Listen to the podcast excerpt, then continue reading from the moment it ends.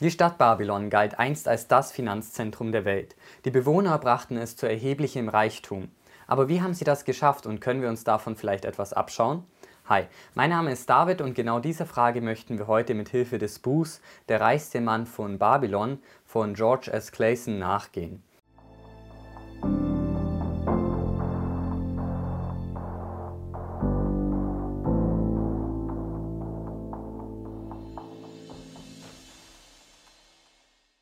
Laut Clayson brachten die Babylonier es deshalb so weit, weil sie den Wert des Geldes schätzten und weil sie die wirtschaftlichen Grundregeln kannten.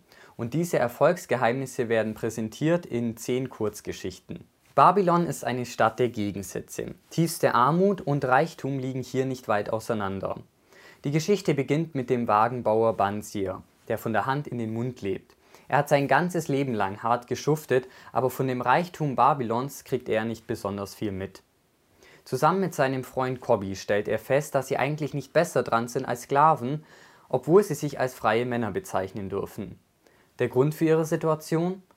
Sie haben nie nach Wohlstand gesucht und deshalb haben sie ihn auch nie gefunden. Sie erinnern sich dann schließlich an ihren alten Freund Akkad, der in seiner Kindheit eigentlich auch nicht besser dran war als die beiden.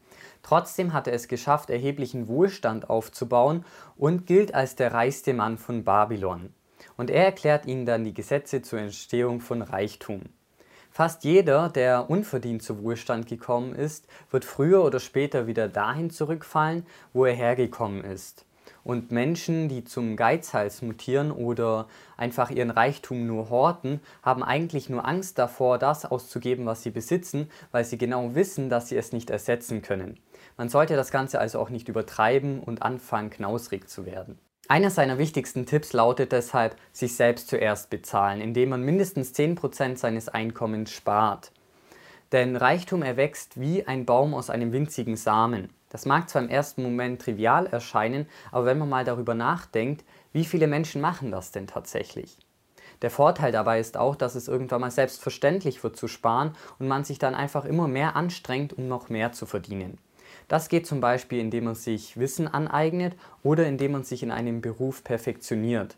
Und der höhere Verdienst führt dann natürlich auch zu einer höheren Sparrate und zu mehr Selbstvertrauen. Außerdem sollte man keine Ratschläge von Menschen annehmen, die selber keine Ahnung haben, denn das wird man im Normalfall mit seinen Ersparnissen bezahlen.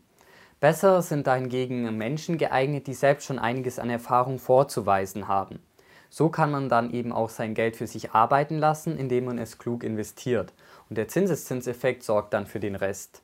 Dabei sei auch ein kleinerer, dafür aber sicherer Ertrag besser als eine risikoreiche Investition, so zumindest das Buch. Und vor allem, wenn man an seine Altersabsicherung denkt, sollte man auf jeden Fall keine Risiken eingehen. Ein weiterer Tipp ist, sich einen Finanzplan aufzustellen, um seine Einnahmen und Ausgaben besser kontrollieren zu können.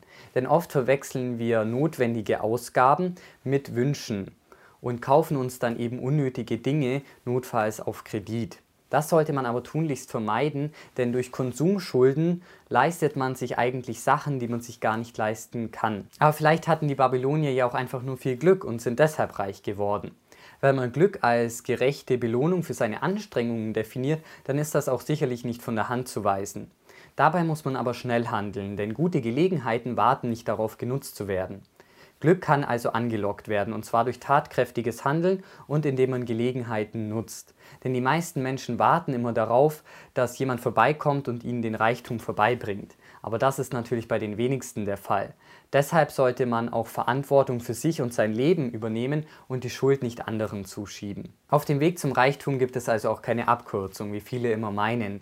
Denn wenn man keine Erfahrung mit dem Umgang mit Geld hat, dann wird man es auch relativ schnell wieder verlieren. Zum Schuldenabbau empfiehlt das Buch übrigens folgende Vorgehensweise. 70% des Einkommens sollte man zum Leben benutzen, 20% um Schulden abzubauen und 10% sollte man sparen. So muss sich eben Vermögensaufbau und Schuldenabbau nicht ausschließen.